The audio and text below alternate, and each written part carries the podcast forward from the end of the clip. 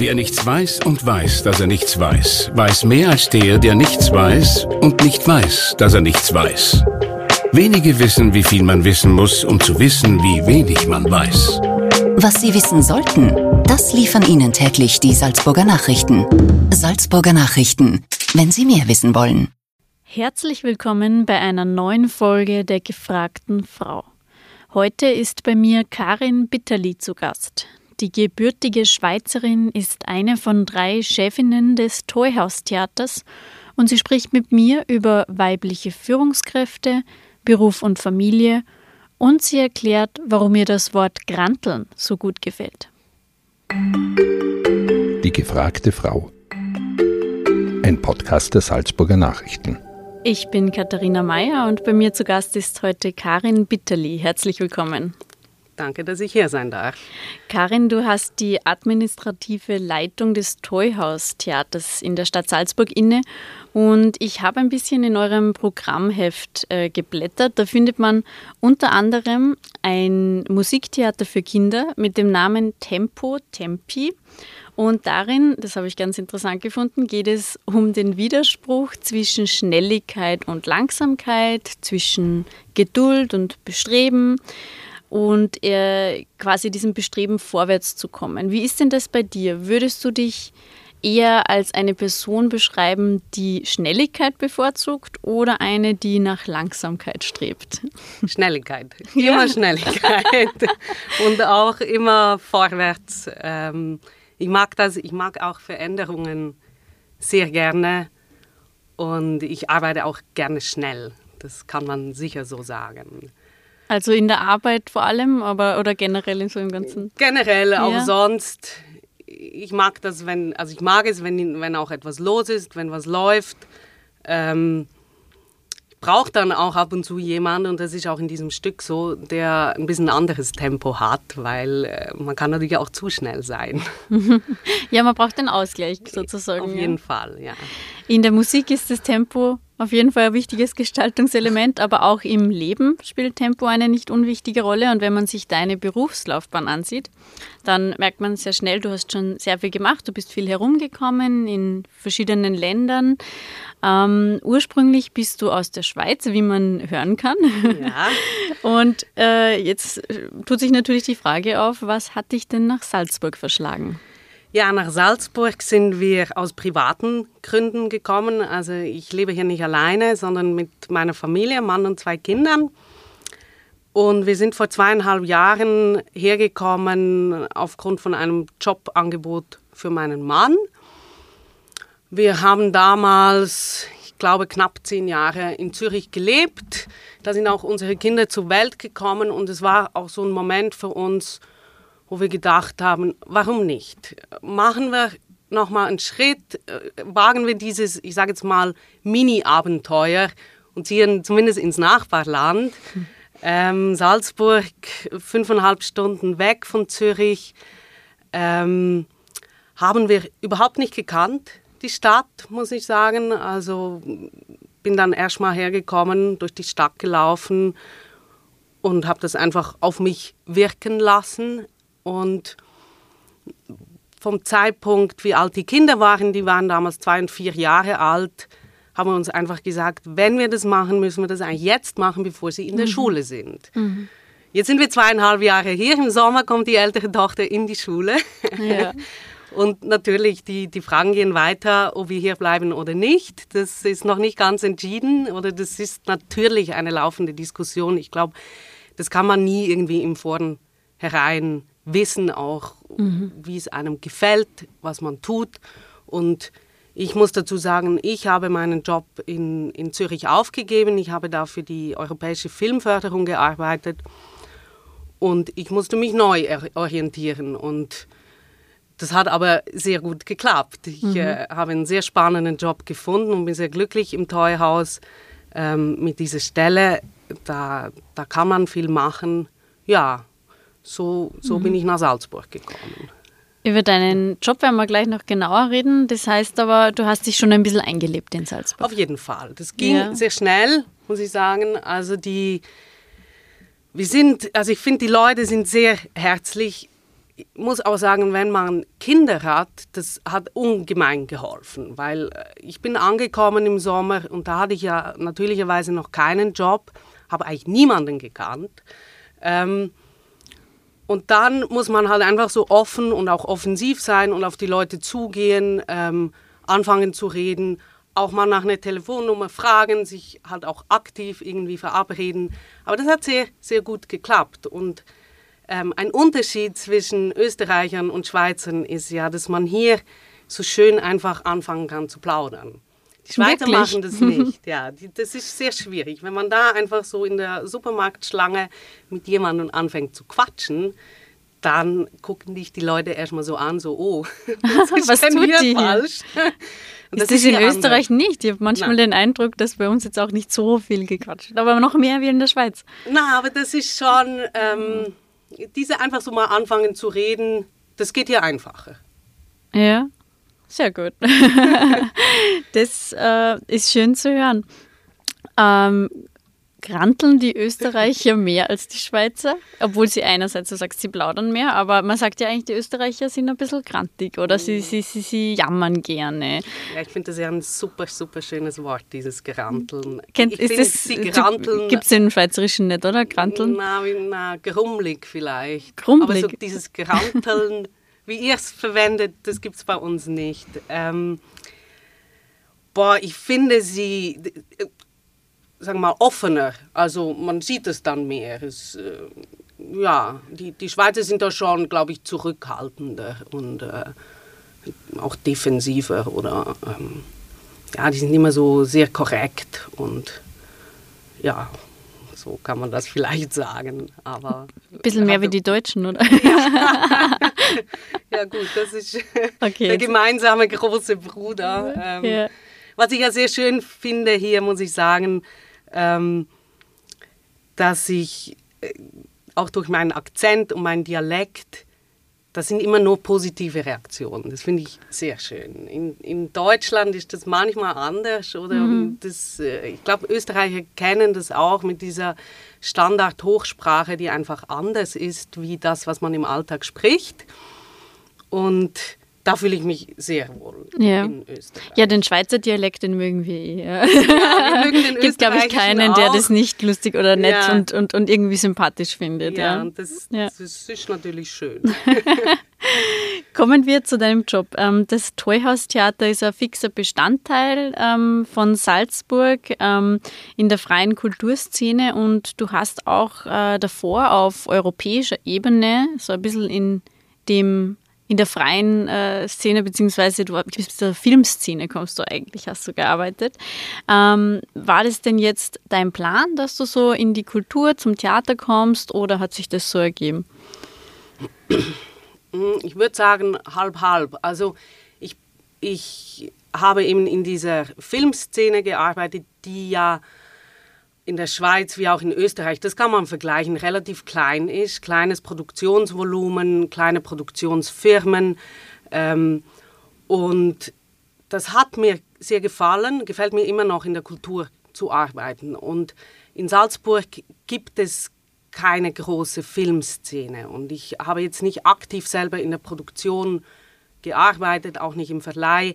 Das heißt, ich, ich musste mich umorientieren und ich wollte gerne in der Stadt arbeiten und nicht, nicht einen langen Arbeitsweg haben mm, und habe schon explizit in der Kultur gesucht, nicht explizit in der freien Kulturszene. Mhm. Ich habe halt geschaut, was gibt es für Stellen, was gibt es für Institutionen.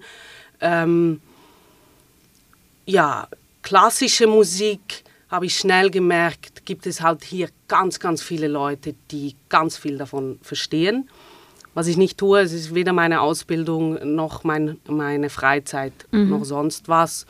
Und so hat sich das dann ergeben, weil im Teuhaus war eine Stelle ausgeschrieben. Ja, das ist dann so gekommen. Manche kennen das Teuhaus vielleicht nicht. Was unterscheidet denn das Teuhaus-Theater von anderen Theatern in Salzburg? Ja, das Teuhaus-Theater finde ich ist schon so ein, ein kleines Juwel, das Salzburg hat. Es ist ein ist in der Franz-Josef-Straße, also mitten im Zentrum, hat bei, bei normaler Bestuhlung knapp 50 Plätze. Wir produzieren selber, also wir, wir sind ein Produktionshaus und machen so um die sechs, sieben ähm, Eigenproduktionen pro Jahr, die im Haus entwickelt werden, die im Haus produziert werden und dann auch gespielt.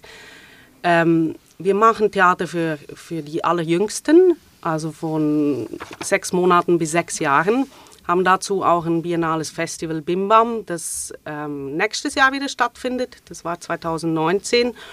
Produzieren aber auch für den Abend. Im Moment haben wir einen Antigone-Abend am Spielplan. Das sind drei Regisseure, Regisseurinnen, ähm, die aus dem gleichen Stoff, aus der Hölderlin-Übersetzung von Antigone, ein, jeweils so ein 20-minütiges Stück gemacht haben. Sowas machen wir auch. Und das Toyhaus ist dieser Ort, diese kleine Bühne, sage ich, wo, wo man eben auch experimentieren kann. Weil ähm, man kann experimentieren. Es kann auch mal sein, dass eine Vorstellung nicht so gut verkauft wird, aber das ist dann nicht so schlimm. Mhm das, glaube ich, braucht eine freie Szene, dass man einfach auch diesen, diesen Raum hat, dass man Sachen ausprobieren kann. Ähm, ja, das finde mhm. ich ist ein großer Unterschied. Das Wir machen aber auch noch ganz viele andere Sachen. Also ähm, also eben wir haben dieses Festival, wir sind da auch in einem großen EU-Projekt drin, in einem großen Kooperationsprojekt. Das ist auch ein Anknüpfungspunkt zu meiner Arbeit, die ich vorher gemacht habe, weil das dasselbe Rahmenprogramm ist. Und da einfach, da habe ich viel Verständnis, wie das hintenrum funktioniert, mhm. was man mhm. da so tun muss. Ähm, wir haben zum Beispiel auch einen Jugendkurs, wir machen die Abendvorstellungen, wir sind auch ein Haus, das offen ist für die freie Szene. Es gibt auch immer wieder ähm, Vorstellungen aus der freien Szene, die bei uns im, im Haus stattfinden. Mhm. Im Moment ist die Szene zu Gast, also ein anderer Veranstaltungsort mhm. aus der freien Szene. Natürlich haben wir da viele Kooperationen, ja. die einfach laufen über mhm. Jahre mhm. schon. Du hast gesagt, das Experimentieren ist etwas, das so äh, möglich ist bei euch, das sozusagen auch das Theater von der, von der Hochkultur unterscheidet in Salzburg. Ähm, obwohl du nicht so lange da bist, hast du doch jetzt ein bisschen einen Eindruck bekommen. Findest du, dass Salzburg, was die freie Kulturszene anbelangt, ein bisschen unterversorgt ist oder muss man nur ganz genau danach suchen? Weil das ist ja nicht das Erste, an das man denkt, wenn man an Salzburg denkt. Man denkt ja zuerst an die, an die Festspiele und so weiter. Ja, also die, dadurch, dass halt diese Festspiele so präsent sind, ähm, muss man da tatsächlich ein bisschen suchen, denke ich, bis man auf die freie Szene stößt. Sie ist aber auf jeden Fall da. Es gibt eine freie Szene, sie ist nicht riesig. Die Stadt ist aber auch nicht riesig. Also man muss ja auch immer schauen, ähm, wo kriegt man, also wofür ist auch noch ein Publikum da. Und das, ähm, ja, wie soll ich sagen, klar könnte da immer, also von meiner Position aus könnte auch durchaus mehr freie Szene da sein und auch mehr investiert werden, weil ähm, das eine braucht ja auch mhm. das andere. Also es wäre schade, wenn es das einfach nicht gibt, auch diesen Kontrapunkt. Und was ich schon finde, Salzburg ist auch eine Studentenstadt und es gibt doch viele Unis hier. Ähm, da finde ich, könnte man schon noch ein bisschen mehr rausholen, dass, mhm. dass da auch einfach ein Angebot da ist und dass man dieses Publikum auch irgendwie abholt. Und das Studentenleben ein bisschen sichtbarer macht, ja. auch, oder? Ja, mhm. Mhm. genau. In deinem Lebenslauf steht, dass du ein Fable für administrative Prozesse hast. da habe ich ein bisschen schmunzeln müssen. ähm, heißt das, du liebst Bürokratie? Na, Bürokratie liebe ich nicht, aber ähm, ich mag das schon. Also ich organisiere gerne. Ähm, ich habe auch gar kein Problem, äh, Excel-Tabellen auszufüllen oder Sachen zu strukturieren. also ich mache das gerne. Äh, ich schreibe auch gerne die Anträge oder mache die Budgets dazu. Das ist ja auch meine Aufgabe. Und das ist natürlich wichtig, dass es Leute gibt, die das gerne machen und trotzdem auch gerne die Kunst haben, weil das soll ja nicht die Aufgabe der Künstler sein. Und ich sehe es auch als meine Aufgabe und die Aufgabe vom, ich bin ja nicht alleine im, im Teuhausbüro. Wir haben so knappe vier Vollzeitstellen verteilt auf mehrere Personen. Ähm, diesen Raum zu schaffen für die Kunst und für die Künstler, dass sie eben kreativ sein können und dass sie sich nicht um alles kümmern müssen. Also da, das sind ja ganz viele Aufgaben. Mhm. Und klar, ein Faible für, für, für diese Administration gehört dazu, schlussendlich.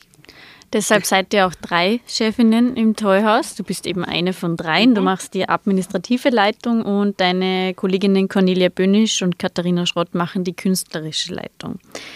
Ein Frauentrio also und deshalb auch meine Frage, sind Frauen die besseren Chefs? das finde ich schwierig zu beantworten. Wir sind sicher andere Chefs oder andere Chefinnen. Und es ist sicher speziell, dass wir das zu dritt machen. Das ist, ich finde das sehr toll. Es ist nicht immer einfach. Man muss sehr viel reden, man muss viel kommunizieren. Ähm, man muss ja gemeinsam eine Vision entwickeln und die auch verfolgen und da am gleichen Strick ziehen. Ich finde das aber wahnsinnig spannend, da mitarbeiten zu dürfen, weil wir sind alle, also wir haben alle kleine Kinder oder mehr oder weniger kleine Kinder und was sehr gut funktioniert, finde ich, dass wir uns diese Verantwortung einfach teilen. Mhm. Weil wer Familie hat, weiß, es gibt Momente, wo man dann auch einfach zu Hause sein muss, will, wo man andere Verpflichtungen hat und wir teilen uns das auf, weil ein Theater zu leiten bedeutet, wenn man das alleine macht, da ist man sehr oft abends weg, sehr oft Wochenende mhm. weg. Also man muss, man muss präsent sein, man will ja auch präsent sein und wir können uns das aufteilen. Mhm. Das finde ich einen, einen, großen, großen Vorteil von dieser Konstellation, ähm, den ich so in dieser Form bis jetzt auch nicht gekannt habe. Ja. Du hast gesagt, ihr ähm, führt anders oder ihr seid andere Chefinnen. Inwiefern? ja gut, ich weiß es nicht, wie es ist, als Mann ein Chef zu sein. Irgendwie logisch, ja. Aber ich glaube schon, dass, dass, dass auch einfach andere Themen Platz haben und ich finde, dass Frauen anders kommunizieren, hm, vielleicht auch mehr, dass wir auch einfach ganz aktiv diese, diese Familienfrage, die spielt bei uns, nicht nur bei uns in der Leitung, sondern im ganzen Team eine große Rolle. Es gibt viele Leute bei uns, die Kinder haben und persönlich finde ich es einfach wichtig, dass man da irgendwie gegenseitigen Verständnis aufbaut und dass, dass es nicht, dass man kein schlechtes Gewissen haben muss, wenn man wegen einer Familienangelegenheit, egal ob man jetzt Mann oder Frau ist, ähm, einen Termin verschiebt oder das anders macht oder ähm, früher gehen muss. Mhm. Es gibt bei uns zum Beispiel, bei uns gibt es keine Sitzungen nach 14 Uhr. Das gibt es nicht. Mhm. Wir, wir, machen alle, alle Meetings immer am Morgen. Mhm. Weil da sind die Kinder betreut. Das geht in der Regel. Du hast das jetzt irgendwie angesprochen ähm, und ich bekomme das auch manchmal mit, dass Frauen eben die, die Kinder haben, sich bis zum Limit verbiegen und, und, und überfordern, nur um ihre Karriere nicht zu gefährden. Also zum Beispiel ähm, sich nicht trauen zu sagen, ich muss früher gehen, weil ich muss, keine Ahnung, zur Schulaufführung vom Kind oder so. Das ist bei euch anders sozusagen. Das ist definitiv anders. Mhm. Also ähm, und das, wir haben auch viele Väter im Team, muss man sagen. Und die machen das auch. Und da ist gegenseitig das Verständnis da und das funktioniert. Mhm. Das heißt, die Arbeitszeiten sind flexibler. Sie sind flexibel im Rahmen des Möglichen. Mhm. Schlussendlich sind wir immer noch ein Theater und ja. ähm, es wird oft abends gespielt, es wird auch oft am Wochenende gespielt. Ähm, es ist aber auch, passiert auch öfters und ist auch überhaupt kein Problem, mal seine Kinder mitzunehmen. Ähm, das geht. Also die mhm. sind dann halt auch einfach da und ähm, funktioniert, sage ja. ich jetzt mal. Das ist, funktioniert bei euch sehr gut. Ähm, generell, glaubst du, in der Gesellschaft sozusagen ähm, ist noch zu wenig Verständnis da für die Vereinbarkeit von Familie und Karriere oder ähm, sind wir auf einem guten Weg? Du hast ja auch andere Jobs schon mitbekommen. Was ist da so dein Eindruck? Also was ich, was ich spüre, ist, dass sich Sachen verändern. Ich finde aber immer noch, dass ähm, die Vereinbarkeit meistens für die Frauen ein Problem ist oder dass, dass wir da einfach irgendwo mehr in einen Clinch kommen. Und ich sehe das, was ich, was ich beobachtet habe, ob es jetzt in der Schweiz ist oder hier, wo die Modelle von Mutterschutz und wieder zurück in die Arbeit ein bisschen unterschiedlich sind, aber die Gemeinsamkeit, finde ich, ich sage jetzt mal tragischerweise, ist, ähm, es wird eigentlich von den Frauen meistens erwartet, dass sie weniger, ich sage jetzt mal, weniger arbeiten, wie eigentlich möglich wäre. Also um als sozusagen, ich sage jetzt mal, gute Mutter mhm. angesehen zu werden. Ich kann das mal am Beispiel festmachen. Ja. In der Schweiz ist es so, dass ähm, der Mutterschutz ist sehr kurz. Wir 16 Wochen, 14 Wochen gesetzlich, 16 Wochen, wenn es ein bisschen mehr ist, ähm, geht man eigentlich zurück in den Job. Kündigungsschutz ist weg, man hat keinerlei Schutz. Das heißt, wenn man verlängert, tut man das auf eigene Kosten und auf eigenes Risiko. Es ist dann einfach unbezahlter Urlaub. Ähm, wenn man das macht, wenn man nach 16 Wochen wieder in die Arbeit zurückgeht und wenn man das, sagen wir, ich habe das gemacht mit einem 80% Pensum, vier Tage wow. die Woche,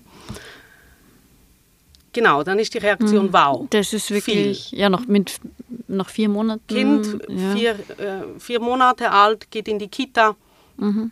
Man stückelt sich dann das meistens zusammen mit Großeltern, Kita. Ähm, ja. Und dann bekommt man aber ein schlechtes Gewissen, oder wie? Natürlich, Weil das schlechte natürlich, Gewissen, ja. ich glaube, das kriegt jeder und das macht keinen Unterschied, ob das nach vier Monaten oder nach zwei Jahren ist. Mhm. In Österreich habe ich ein bisschen gelernt, okay, mindestens ein Jahr bleibt man daheim Vorher gibt es gar keine Einrichtungen für die Kinder.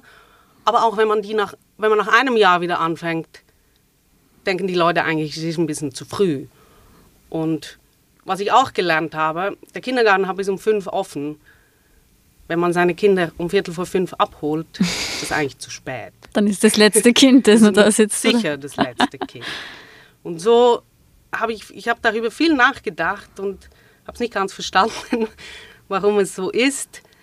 Das ist ein ähm, Zwiespalt eigentlich in der Gesellschaft, oder? Weil einerseits sagen wir ja, äh, die Frauen ähm, sollen mhm. sozusagen früh arbeiten gehen und, und, und, und Karriere machen und so weiter. Und gleichzeitig müssen sie sich irgendwie schämen dafür, dass sie vielleicht nicht so gute Mütter wären, wenn sie, wenn sie früher zurückgehen. Oder ja. also, so wie du das machst, machst du das verkehrt, oder? Das ist sicher so und das ähm, finde ich ganz schwierig, weil ja. Klar, es muss jede und jeder für sich selber entscheiden, aber diese Außensicht der Gesellschaft, die sich schon hauptsächlich auf die Mütter gerichtet und weniger auf die Väter. Also ich habe sehr, sehr, ich habe auch viele Leute gekannt, weil in der, also viele Väter, die Teilzeit gearbeitet haben. Gerade in der Kultur hat man ja viele Teilzeitstellen. Und bei den Papas ist es dann toll, wenn sie einen Papatag haben. Also wenn sie 80 Prozent arbeiten, was ich auch gemacht habe. Und ich habe mich immer sehr geärgert über diese unterschiedliche Reaktion. Ich denke, okay. Wow, der sagen, ist super, der kümmert sich um sein Kind so ja. vorbildlich, oder? So ja. ein, der Mann ist gleich das Vorbild und die, die, die Frau ist sozusagen die Ausnahmeerscheinung, oder? Die kämpft halt irgendwie von der anderen Seite her. Das ja. sind so meine Erfahrungen, die ich gemacht habe oder immer noch mache. Ähm, irgendwann lernt man, glaube ich, auch einfach seinen Weg zu gehen und den zu verfolgen und da nicht mehr so groß zu achten, mhm. was die Leute denn darüber denken. Mhm.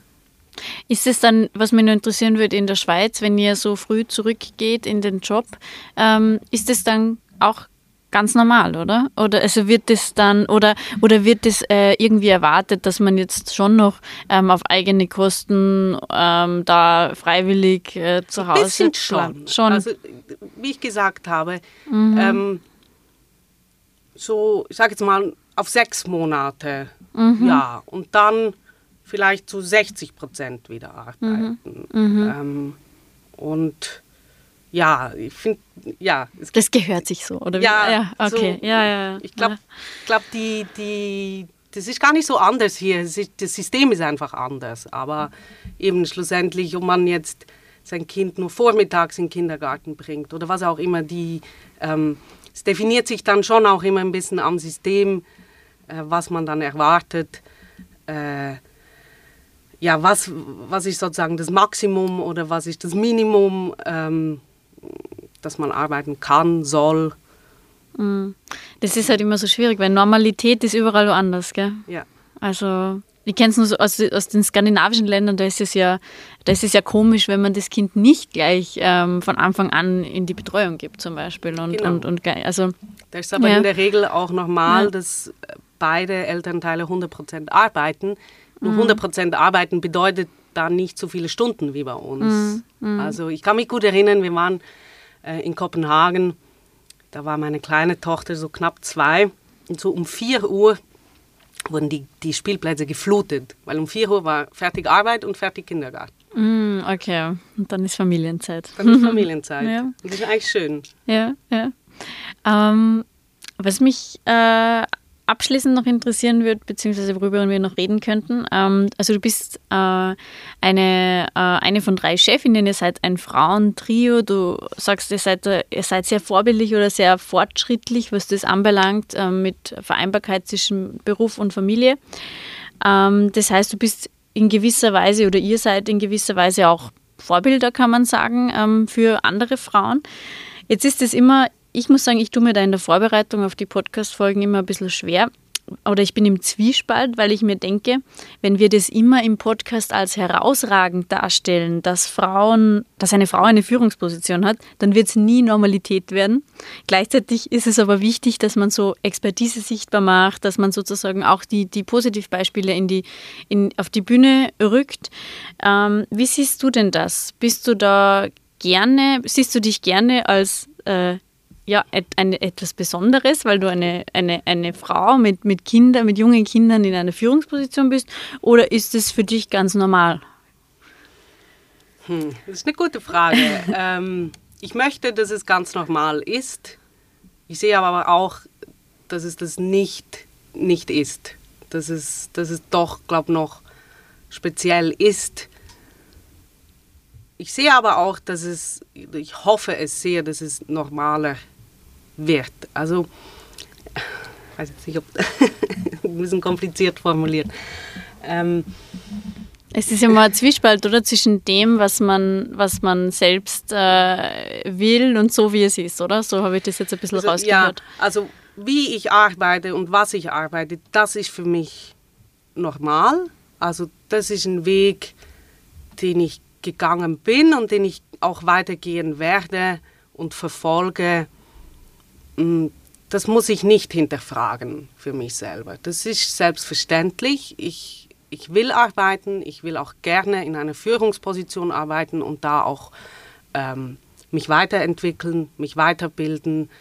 Das gehört für mich dazu. Ich finde auch, ich habe zwei Töchter, ich habe zwei Mädchen und ich bin ihr erstes Vorbild. Und das wäre für mich sehr, sehr schlimm, wenn, wenn dieses Vorbild nicht arbeiten würde, sage ich mal. Also das, ich komme aus einer Familie, die Frauen haben immer gearbeitet.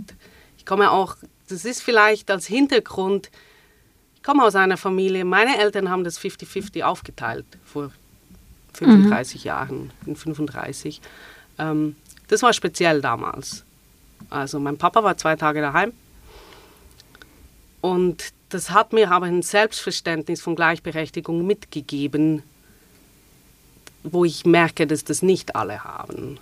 Und ja, von daher, vielleicht nochmal auf deine Frage zurückzukommen, für mich ist es selbstverständlich, aber aus den Reaktionen, die ich bekomme, sehe ich es eben auch, dass, es, dass da schon noch ein Weg zu gehen ist, dass man wirklich darüber eigentlich gar nicht mehr sprechen muss. So ist es. Bis es soweit ist, werden wir auf jeden Fall noch drüber sprechen hier im Podcast. Und ähm, damit sind wir schon am Ende der heutigen Folge. Vielen Dank, Karin Bitterli, fürs Kommen. Danke für die Einladung. Hat Spaß gemacht. Ja, mir auch.